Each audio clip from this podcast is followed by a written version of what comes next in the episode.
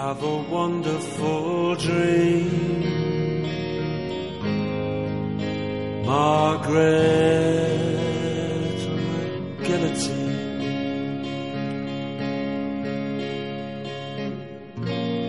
Cause people like you make me feel so tired. When will you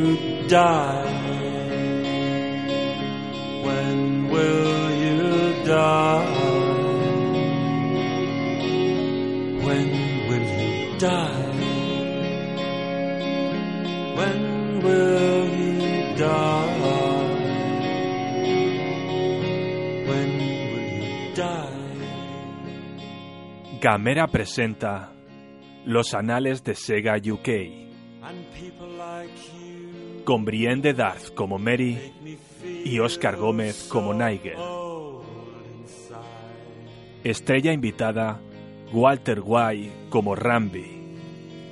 Idea y guion Cubitora. Capítulo 3. 20 libras. Do not shelter this dream, make it real. Si quisiera un análisis honesto, me iría al médico a mear en un tubo. Era una sala pequeña que olía un poco a caca. Sara habla, un poco alterada, con un chico de aspecto latino. Otros dos siguen trabajando en sus escritorios sin atreverse a levantar la cabeza de sus 286. Te pedí, textualmente, el mejor análisis posible para The Cyber Shinobi. ¿Y qué mierda de reseña es esta? Dificultad inexistente, música desquiciante, el juego solo ocupa la mitad de la pantalla. Pe- pe- pe- Pero eh, yo, yo, yo entendí que el joven intenta detener la hemorragia, pero Sara continúa, furiosa. Tiene mucho que aprender de la saga Ninja Gaiden de Tecmo para la NES. Preferiría frotarme las yemas de los dedos con un rallador de queso antes que volver a jugarlo, pero, pero así es como crees que vamos a vender un millón de copias de Cyber Shinobi. Es que el, el juego. El, el juego no, no- no es bueno. ¿Qué quiere que mienta? Pregunta el chico temeroso de la respuesta.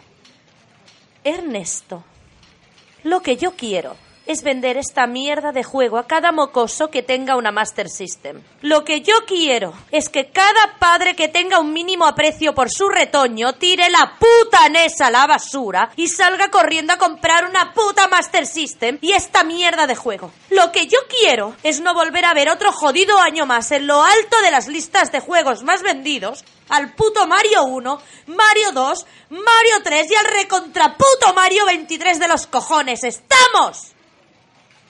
Pe- pe- pe- Pero es que ninguna revista publicaría un análisis positivo de Cyber Shinobi. Es un, un cagarro colosal. Eso déjamelo a mí. La directora de contenidos de Game Informer y yo somos ah, buenas amigas. Quedamos de tanto en cuando para, digamos, darle a la lengua, ¿sabes? Y no me repliques más o te mando de vuelta a las Emmeris. ¡Venga! ¡A escribir! Sí, señora. Ernesto se retira a su puesto cabizbajo, aceptando la reprimenda. Las oficinas de Sega UK podían no estar en el mejor emplazamiento a esta orilla del Támesis, ni tener mobiliario de caoba o sillas de Mies van der Rohe, pero daban el pego. El escritorio de Sara estaba junto a la entrada y era funcional y aséptico, perfectamente ordenado, excepto por un armario a medio cerrar que guardaba una montaña enorme de carpetas amarillas. Pero ocultaba un secreto mucho mayor. Medio tapado por un ficus de metro noventa, se escondía un pasillito que llevaba a una pequeña sala donde trabajaban prácticamente apilados tres jóvenes. Shashikan, Adedapo y Ernesto. Casualmente o no, todos ellos en la paleta de los marrones. Sara los había contratado a los tres conduciendo las entrevistas en una cafetería a tres manzanas de las oficinas. No tenían ni debían tener contacto con nadie más de la oficina y únicamente recibían órdenes directamente de ella. Entraban a las 7 de la mañana y salían después de las 10 de la noche. El único posible contacto con otro miembro de Sega UK que no fuera la propia Sara podría darse en los lavabos, cuyas visitas tenían limitadas a 10 pipis y 5 cacas semanales a repartir entre los tres, racionadas con cupones. En ocasiones podía ser bastante estricta con ellos, pero su relación era prácticamente maternal. Eran sus chicos. Los protegía y tutelaba e incluso recordaba los cumpleaños de todos sus hijos y siendo Sashikan indio, era algo bastante meritorio. Era la mejor jefa que habían tenido nunca. ¡Limpiad esta pocilga, joder! dice Sara, y cierra la puerta de la sala, donde Sashikan, Adedapo y Ernesto continúan escribiendo reseñas, redactando informes, picando código o lo que mierdas tocara, con la esperanza de un futuro mejor para sus familias.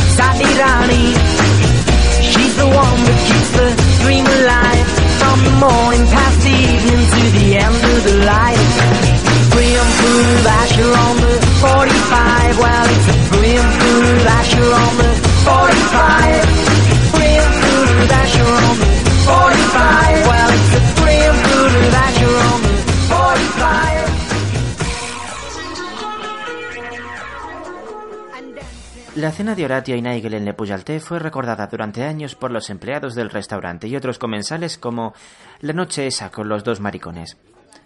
Nadie pudo negar, sin embargo, que los maricones sabían comer y beber. La tipografía de la carta era tan recargada que podría servir de aperitivo. De la nueva cocina marina. Tartar de esturión fasón Laurencio Beria, crema acidulada y caviar imperial de Abjasia. Vino Don Filemono Etonec 1966. De la gran cocina burguesa, becada homenaje a Kurnonsky en su punto justo de podredumbre, salmís de sus interiores. Vino Chateau Leroy Merlin 1977. Prepostre, sorbete helado de flor de saúco, sopa fría de ortigas de la cuneta de la granja de mi abuelo, merengue de verbena. De la pastelería, frío caliente de chirimoya de elegido y café Grand Cru Mandingo de Costa de Marfil. Vino Dr. Strugenbachen Reichsermächtigungsgesetz Trockenbeeroslese 1933. El carro de quesos, quesos artesanos del afinador Marc Anthony, con atención al époisé en punto de afinación Le Pied du Sans-Culotte. Del gridón de espirituosos, Armagnac Joseph Ignace Guillotin Oxidage Fut Olympia de Gorges. La cuenta ascendió a casi dos mil libras.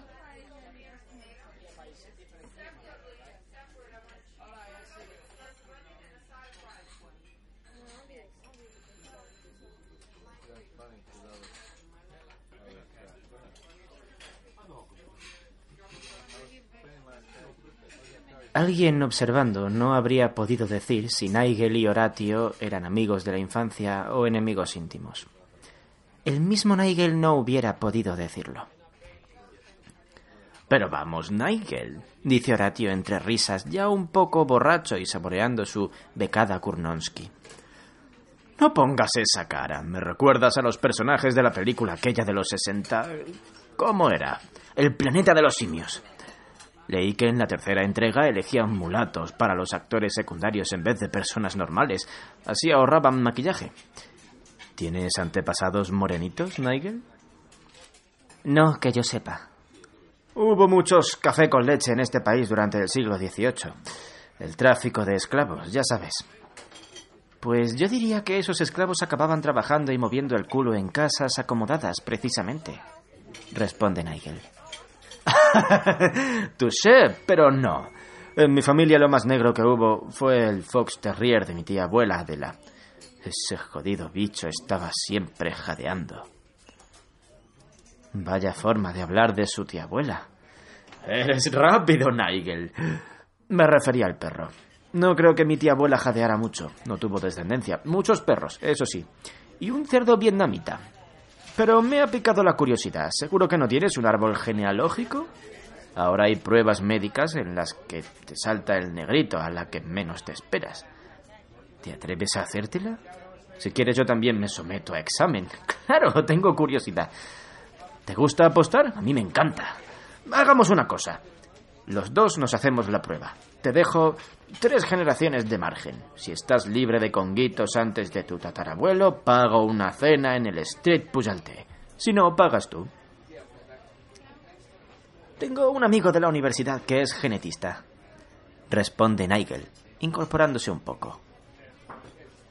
Pues no se hable más. Espera, ¿qué universidad es esa, por cierto? Horatio se incorpora también. Le ha picado la curiosidad. ¿Ah? Eh, ¿Oxford? No, en serio. ¿Oxford? Dime la verdad. ¿Oxford? ¿Qué college? ¿Cómo? ¿Qué college? ¿Qué college? Sí, ¿qué college en Oxford? Pues, em, el college... em, el college, ya sabe. eh, ¿Cómo? Eh, uh, uh, ¿Qué? ¿St. Hughes College? No murmures. Sí, sí, sí, St. Hughes. Qué casualidad. ¿Quién era el decano cuando estuviste? Probablemente haya sido mi primo Nelson. ¿Te acuerdas de él? Sí, eh, claro que me acuerdo. El, el decano Nelson. Ah, sí, pero ahora que lo pienso me sorprendería que estemos hablando de la misma persona. Mi primo fue decano hace relativamente poco y tú obviamente eres mucho mayor. Qué hijo de la gran puta. Susurra Nigel al oído de Nigel. ¿Perdón? Eh, ¿Qué aspecto tenía su primo, el decano? Rubio, de pelo ondulado de media longitud, ojos color miel, nariz siempre con mocos y lengua obscenamente larga. Con bigote. Le encantaba el tenis, o siendo más exactos, las pelotas de tenis. Claro, claro, exclama Nigel. El decano Nelson le encantaba el tenis, sí, siempre iba por ahí con una raqueta en la mano. Recuerdo que una vez la usó como un arma contra un par de hooligans que invadieron el jardín. Sí. ¿En serio le dio su merecido a unos hooligans? Ese Nelson. A propósito, ¿es cierto que le apodaban pelo loco? Nunca quiso confirmarlo. Hmm, Para ser sincero, no quisiera divulgar esa información. Siempre me parecía una falta de respeto. Era buen decano, pero entre nosotros puedo confirmar que sus peinados siempre daban que hablar. Horatio ríe con Nigel, aceptando su historia y disfrutando el momento de camaradería. No está tan mal el Napoleón pelirrojo, pensó Nigel. Tal vez la solución a nuestros problemas es hacernos amigos de él, ser su mano derecha, chupársela un poco. Caramba, creo que me estoy confundiendo. Ahora que lo pienso, Nelson no era mi primo. Nelson era el perro favorito de mi padre. Un labrador al que el jardinero, un burka nepalés que había servido en el regimiento de mi padre, llamaba pelo loco. Solía decir cuando Nelson se comía sus flores, ese pelo loco está fuera de control. Sin dejar de sonreír, Horatio mira a Nigel a los ojos. La expresión en sus ojos es lo primero que cambia. Dice, deja de joder, Nigel. Tú nunca has ido al St. Hughes. ¿Cómo? Tú no has estudiado en Oxford. La sonrisa de Horatio desaparece. Finalmente, Horatio dice, entenderás siendo alguien que ha recibido la mayor educación ficticia que el dinero puede comprar, que esto no es algo que Sega UK pueda aceptar. Me temo que a menos que pruebes que has estudiado en Oxford, como dijiste cuando te presentaste a este trabajo, tendremos que dejarte marchar. Nigel calla. Mejor hacer el avestruz y meter la cabeza en el suelo hasta que pase el peligro, piensa.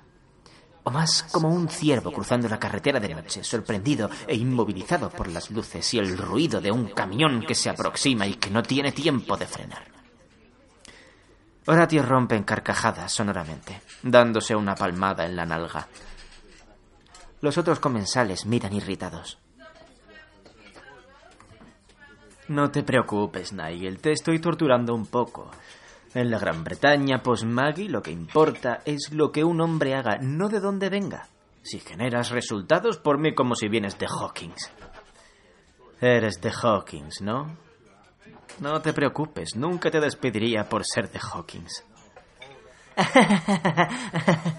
Ah, eh, muy buena, Mr. Lion Crane, muy buena. No, Nigel, dice Horatio, serio de nuevo. Si te despido es por incompetente. Le has costado millones a esta compañía. ¿Te he pillado de nuevo? Deberías haber visto tu cara. Tranquilo, tranquilo. Nunca despediría al jefe de marketing responsable de comprar papel higiénico para la oficina con el Nintendo Seal of Quality. El corazón de Nigel va a mil. Ah, sí, responde. Nintendo no le otorga el Nintendo Seal of Quality a cualquier producto. Es como limpiarse el culo con una nube. Por eso eh, el nombre eh, clave del proyecto era Proyecto Nube. Ah, ¿por eso lo hiciste? Pensaba que era por limpiarse el culo con el logo de la competencia y así mandar un claro mensaje a nuestros enemigos. Eh, sí, claro. Eso también. Horatio apuró lo que quedaba en su copa de vino.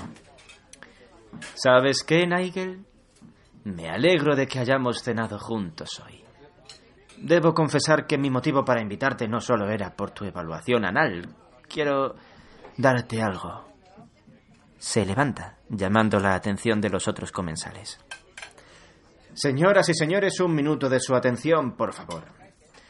Nigel Nigel, en reconocimiento a tus años de servicio a Sega UK y tu genio estratégico, representado recientemente por tu liderazgo del proyecto Nube, en nombre de Sega UK y Sega Japón, me complace otorgarte este bono de 20 libras esterlinas en efectivo. ¡Felicidades, Nigel! Caballeros, un aplauso, por favor.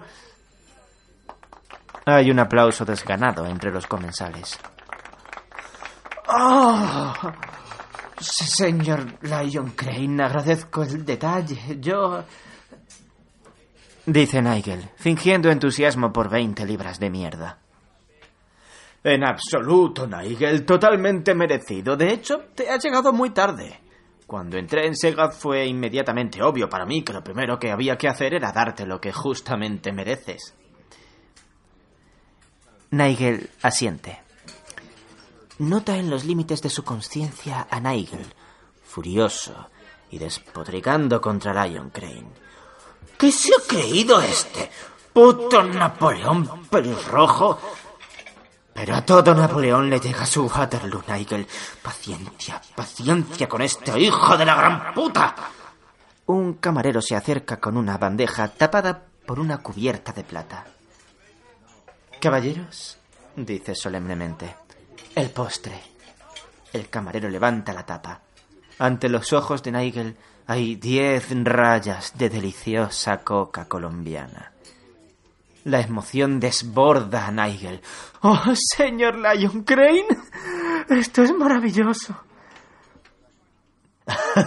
Sabía que te gustaría, Nigel. No tenía ni idea de que usted también... Oh, venga, dame un poco de crédito, ¿vale? Soy un gran creyente en el refrán.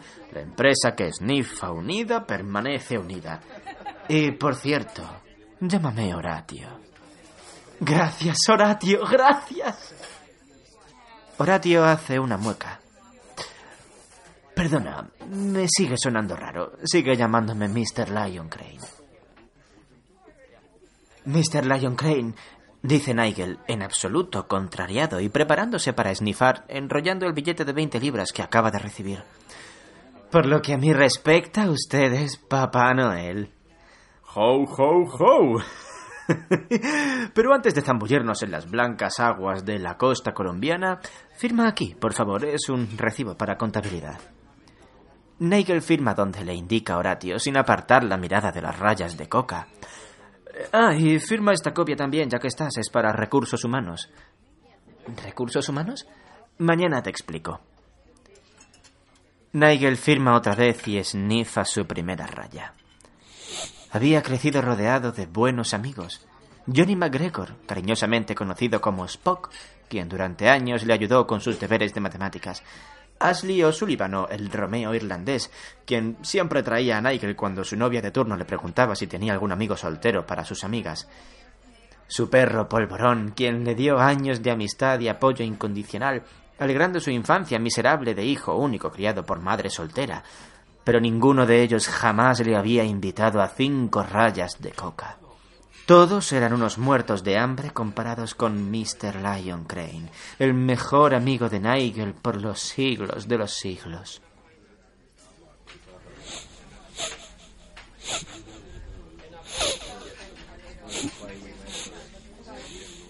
A los cinco minutos, la coca ha desaparecido. Horatio y Nigel se miran por encima de la mesa con ojos rojos y narices blancas. ¿Por qué no continuamos en mi casa? dice Horatio. Vivo cerquísima. Le guiña el ojo a Nigel. Hemos agotado la parte vertical de la velada.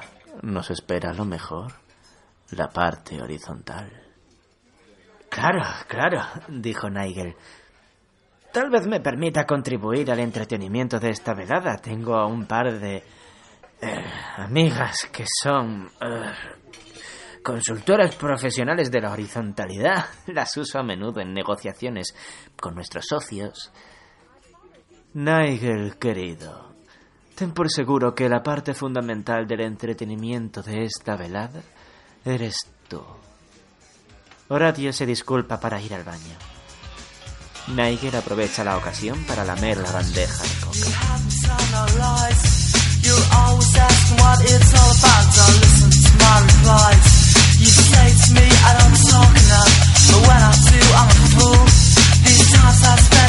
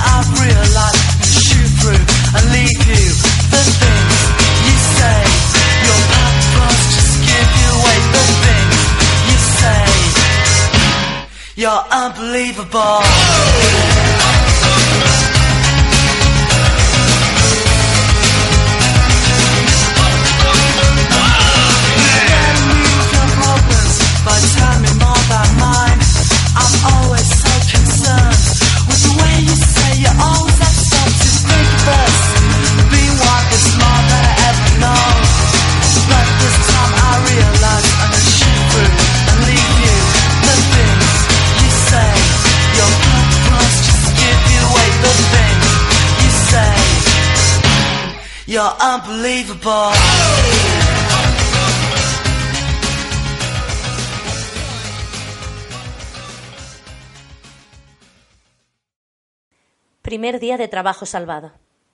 Mary se mira al espejo. No le gusta lo que ve. Siempre ha odiado su cuerpo. Demasiado aquí, demasiado poco allá, como el personaje de un juego de rol mal diseñado.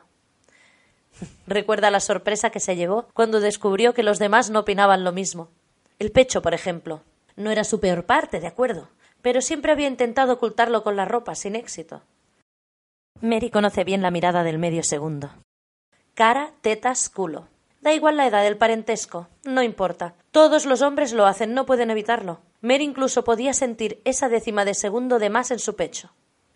En ese momento recuerda el dolor de las patadas de su padre.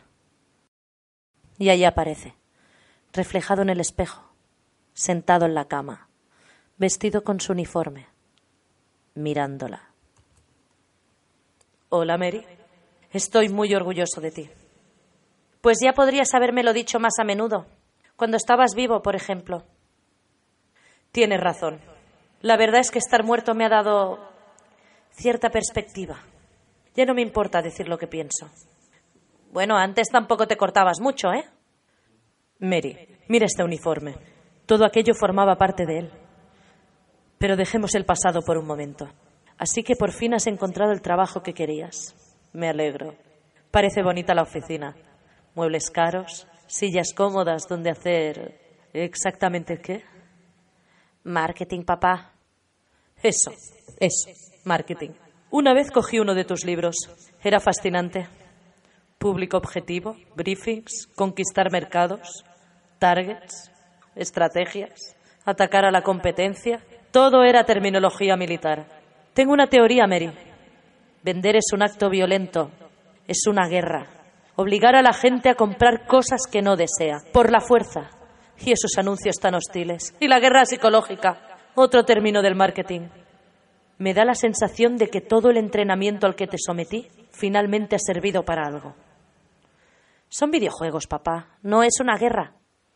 ¿Videojuegos? Así. Tu hermano tenía uno de esos aparatitos. Había juegos de guerra, ¿no? Green Beret. Por cierto, estoy recordando que una vez trajeron una maquinita de esas a la base. Fue muy extraño. Había mucha seguridad.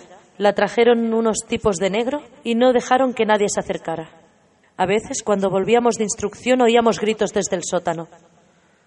No sé qué hicieron con aquella maquinita y unos prisioneros argentinos que teníamos. Parecían divertirse mucho con ese aparato. Recuerdo uno que salió con las orejas sangrando tras una sesión de cinco horas de juego. ¡Cinco horas jugando! El muy cabrón todavía tuvo fuerzas para decirme: Che, vos podés boludear todo lo que querás, pero mi iScore es válido en la Argentina y en las Malvinas, ¿viste? ¡Qué hijo puta! Las Malvinas. ¡Falklands! Le grité. ¡Se llaman Falklands! Mary está pensando. ¿Qué mal imita a un argentino su padre, coño? Además le suena la historia, pero no la recuerda exactamente. Un juego muy, muy buscado. Eso seguro. Pocas unidades, muy adictivo. ¿Poli no sé qué? De repente una idea cruza por su mente. Una oportunidad de cambiar el rumbo de Sega. Recuperar un juego prohibido. Welcome to the next level. Papá, ¿ese juego? ¿Ese juego dónde acabó? Ah, que yo sepa, sigue en la base. Se cerró al poco tiempo y nada salió de allí. Jamás. El corazón de Mary da un vuelco. ¿Nivel de seguridad? Mary. Adiós, papá. El fantasma de Brian Coletti, teniente de las SAS británicas, funde a blanco y se desvanece. Mary aprieta un botón oculto y el espejo se desplaza lentamente. Una panoplia de armas digna de un pelotón de operaciones especiales aparece con un siseo. Mary coge una Walter PPK y la acaricia suavemente. Rock and roll, murmura mientras coloca el silenciador.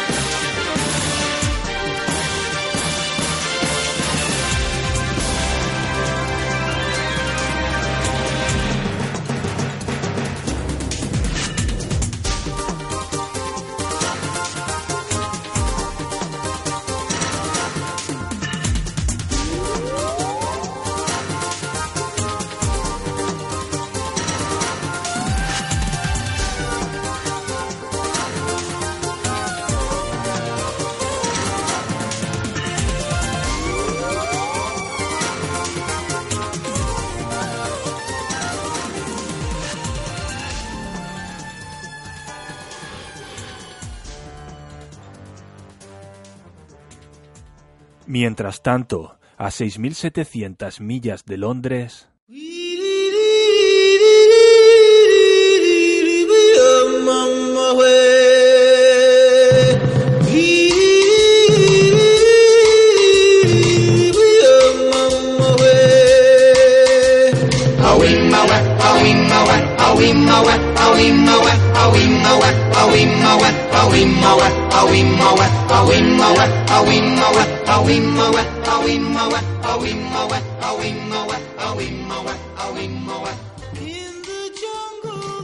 Un antílope corre con todas sus fuerzas, huyendo de una polvareda que se está levantando tras él. En la distancia, empieza a oírse un ruido de motor que va subiendo de volumen según la nube de polvo se acerca. El pedal hasta el metal, Dudu Junior. Vamos, sí. grita Sir Bernard Appleby, extasiado. Las llanuras de Kenia acostumbran a ser unos parajes cuasi paradisíacos, un tranquilo festival de ocres, naranjas y siluetas de animales exóticos en una sabana en permanente atardecer. Menos cuando Appleby está de safari, claro. ¡Ja! En la puta cabeza. Bernard 1, Antílope 0. ¿Has visto eso, Dudu Junior? Si tu padre hubiera tenido esta puntería, estaría con nosotros en el asiento de atrás del jeep y no sirviendo de abono a esta maldita tierra marrón. Y tú serías un negro zumbón como Dios manda y no un bastardo café con leche. ¿Te he ofendido? Vamos, Dudu Junior, estoy de coña. Sabes que adoro a tu madre y nunca le haría acercamientos no deseados. Ahora tu hermana ya es otro tema. Vamos, acelera. Señor, ¿no quiere recoger la pieza? Pregunta Graham, que así se llama realmente el guía de Sir Bernard. Dudu Junior, ¿tengo pinta de cazar para comer? No soy un bárbaro. Ah, ¿querías decir para disecar y colgar encima de algún sillón de terciopelo granate? Ah, No te tenía por un romántico. Venga, písale y vamos a por ese grupo de rinocerontes. Señor, es una locura. Ahí debe haber como 20 rinocerontes de una tonelada cada uno. Si les asustamos, cargarán contra nosotros. Es un suicidio. ¿Quieres apostar? Mira, nos acercamos sigilosamente con el jeep y cuando estemos a 20 metros, aceleramos a tope y me cargo a tantos de estos hijos de puta como pueda con mi escopeta. ¿Qué dices? Señor, no hay sigilo posible montados en esta tartana de hace 25 años. Los rinocerontes nos escucharán llegar y nos embestirán. Este jeep se convertirá en un amasijo de hierros y nosotros en comida para hienas. Ah, vamos, no seas aguafiestas. Hagamos una cosa. Ya sé que a vosotros lo que os va es un dictador que os diga qué aldeas tenéis que arrasar y eso, pero en mi patria, la gloriosa Gran Bretaña, nos gusta una buena democracia. Mi pardi y yo votamos a favor del asalto suicida. ¿Y tú? Graham, reconociéndose sin escapatoria, pone rumbo hacia el grupo de rinocerontes, intentando taimar el motor del oxidado todoterreno lo máximo posible. Consiguen posicionarse razonablemente cerca sin que ningún animal se haya percatado de su presencia. Quizás iba a ser posible, quizás aún tienen una posibilidad de salir con vida. Quizás el plan no es tan descabellado como parece y ha subestimado a Sir Bernard. Tantos años de experiencia, tantos safaris, tantas aventuras a sus espaldas. Sí, seguro que hay mucho más detrás de esa apariencia de anciano majareta. Si se mantienen de incógnito unos minutos más, quizás... ¡Woohoo! ¡Tomad esa, hijos de puta! Sir Bernard, no. Tal y como Dudu Junior, eh, Graham ha predicho, tres rinocerontes se vuelven y atacan al vehículo, que vuelca y empieza a rodar como un erizo azul en un looping. Bernard, Bernard. Sir Bernard, con gran esfuerzo, intenta abrir los ojos. Está sangrando y lleno de magulladuras, atrapado boca abajo en lo que queda del jeep. Tiene el aliento humeante y el enorme cuerno de un rinoceronte a un palmo de su cara. Bernard, despierta, Bernard. Maggie, oh, querida, pensé que moría y nunca más iba a poder disfrutar de tus magníficas felaciones. Qué feliz me hace sentir tu perfumado aliento en mi boca. No soy Maggie y no hago felaciones. Abre bien los ojos, Bernard. Pero, ¿qué coño? ¿Bernard? Es posible que me vayas a pisar la cabeza con tus patas de tres toneladas, pero el respeto me lo guardas hasta el final, hijo de puta.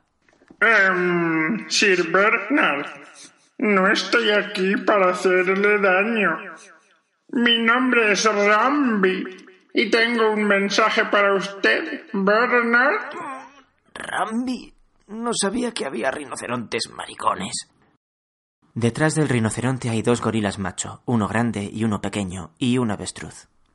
¿Sabe quiénes somos, Bernard? ¿Los Village People? ¿Una convención de drag queens? La vergüenza de vuestras putas casas, eso es lo que sois. Sir Applebaum, esa empresa que usted dirige, algo terrible va a ocurrir. Es el final de una era y el comienzo de otra mejor. No tenga miedo, Bernard. ¿Miedo? Me cago en tus muertos como encuentre mi pardi. Recuerde esto, Bernard. Cuando la mujer de los globos rojos llegue con Long John Silver, usted póngase los zapatos, Bernard. ¿Qué coño se supone que significa eso? No necesita entenderlo, solo recordarlo. Solo recuerdo haberme follado a la madre de ese gorila esta mañana. Jódete, gorila. Póngase los zapatos, Sir Bernard. Recuérdelo. Que te jodan, rinoceronte maricón. Recuérdelo, Sir Bernard. Recuerde los zapatos. Recuérdelo, Sir Bernard. Sir Bernard. Sir Bernard. Sir Bernard. Dudu Junior, mi oscuro amigo, ¿eres tú? Sí, Sir Bernard. Oh, gracias a Dios. Está en un hospital de Mombasa. Ha pasado tres días en coma. Ese rinoceronte le jodió bien. Los médicos dicen que ha sufrido graves daños en... Bla, bla, bla. Dudu Junior, sácame un billete de vuelta a Londres inmediatamente. Primera clase, huelga decir. Necesito audiencia urgente con Maggie.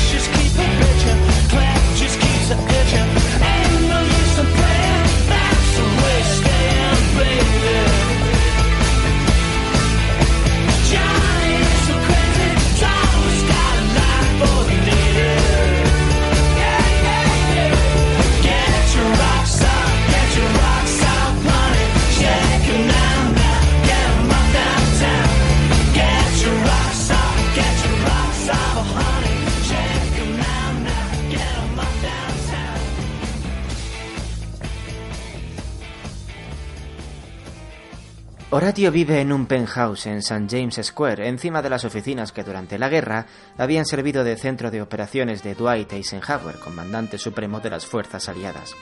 Los Lion Crane eran dueños de la manzana entera. El viejo superintendente de mi padre decía que los yankees eran inquilinos fantásticos. Dice Horatio mientras preparaba un par de Brigladix de 30 años e invita a Nigel a tomar asiento en su sofá de cuero aterciopelado. Pagaban por adelantado y siendo mayormente conservadores del cinturón de la Biblia nunca traían putas. A propósito, Mr. Lion Crane, ¿su teléfono? Voy a llamar a mis amigas. Suena genial, Nigel, pero tal vez otra noche. Tenemos algo muy importante que discutir todavía. Horatio se sienta en el sofá y le pasa su bebida a Nigel. Le mira a los ojos sosteniendo la mirada durante un segundo más de lo normal. ¿El qué? pregunta Nigel. Tu evaluación anal. ¿Mi evaluación anual? ¿Estás sordo? Evaluación anal. Llevo diciéndolo todo el día. ¿A qué se refiere? ¿Tú qué crees? Date la vuelta y bájate los pantalones. Nigel calla durante unos segundos, examinando la cara inmutable de Horatio. Muy buena, señor Lion Crane. Me ha pillado de nuevo. Horatio no dice nada. Sigue mirando a Nigel en silencio. Pasan unos segundos tensos. Señor Lion Crane, dice Nigel, dándose cuenta de que Horatio no está bromeando e intentando no tartamudear. Me siento halagado, pero no soy homosexual y pensaba que usted tampoco. ¿Maricón yo? Horatio se levanta y empieza a soltarse el pantalón. No, no soy maricón. Si me permites tomar prestada una buena analogía americana, siempre que como helado de chocolate me aseguro de decir no homo, lo cual anula cualquier elemento homosexual que haya en el acto. No, Nigel, no. Mi dieta es mayormente helado de vainilla. A veces con sirope de fresa, otras veces sorbete de limón, pero no puedo negar que de tanto en tanto me apetece un poco de helado de chocolate. El helado favorito de los filósofos griegos. Nigel permanece callado, intentando pensar en una manera de escapar.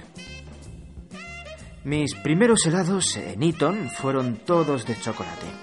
Así es siempre entre miembros de mi clase social que estudian en internados. Es una parte normal de nuestras vidas. A todo el mundo le gusta rememorar los días despreocupados de su juventud. ¿Por qué, señor Ryan Crane? ¿Por qué me hace esto? ¿Qué quieres que te diga? Horatio se encoge de hombros. Porque sí. Porque puedo. Nigel mira hacia la salida. Horatio capta su mirada. He cerrado con llave, Nigel. No pienses que puedes decir no sin que haya consecuencias legales. Has firmado, Nigel. Has cobrado ya. Veinte libras. Nigel toma una bocanada de aire, experimentando un momento horrible de reconocimiento. Una fuerte sensación de congoja se apodera de su estómago.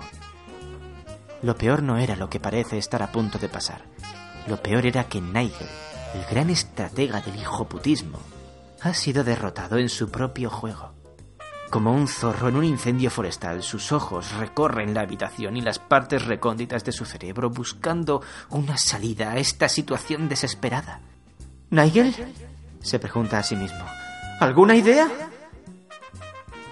Lo siento, compadre, respondió Nigel. Estás solo en esta. ¡Nigel! Hola, soy Nigel. En este momento no estoy en casa. Deja tu mensaje después de la señal. Mr. Lion Crane, yo... le dice a Horatio. Estás caminando al filo del abismo, Nigel. ¿Tengo que hacerte un diagrama con dibujitos? La única manera de que conserves tu trabajo es si apruebas tu evaluación anal. ¿Me entiendes? Por otra parte, no todo es malo. Horatio se anima. Si tu evaluación es más que satisfactoria, ¿qué tal suena, vicedirector de marketing? ¿Qué tal suena que Mary Tetas Grandes te reporte otra vez a ti? Cuando Dios cierra una puerta, le dijo Nigel, abre una ventana. ¿Sara? Dice Nigel. ¿Sara? ¿Por qué no? Puedo arreglarlo. Sí, si tu evaluación anal es buena, haré cambios para que seas el jefe de Sara. En toda derrota, una lección. En cada revés, una oportunidad. Cierra los ojos y piensa en Sega. Y por encima de todo, no soy gay, dice Nigel. Pero 20 libras son 20 libras. No soy gay, dice Nigel. Pero 20 libras son 20 libras.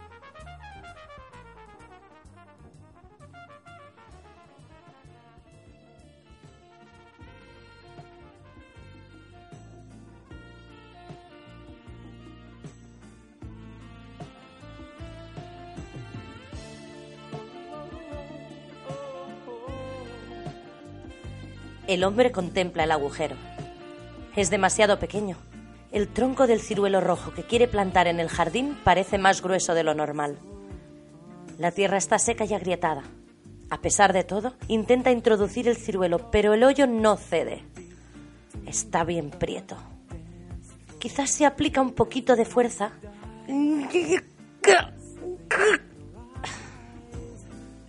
Lee mira a su alrededor. Nadie. Se concentra como su padre le enseñó.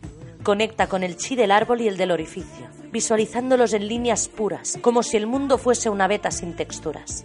Y con un rugido impropio de su huesudo y diminuto cuerpo, consigue que el agujero ceda y que su ciruelo se deslice hacia adentro.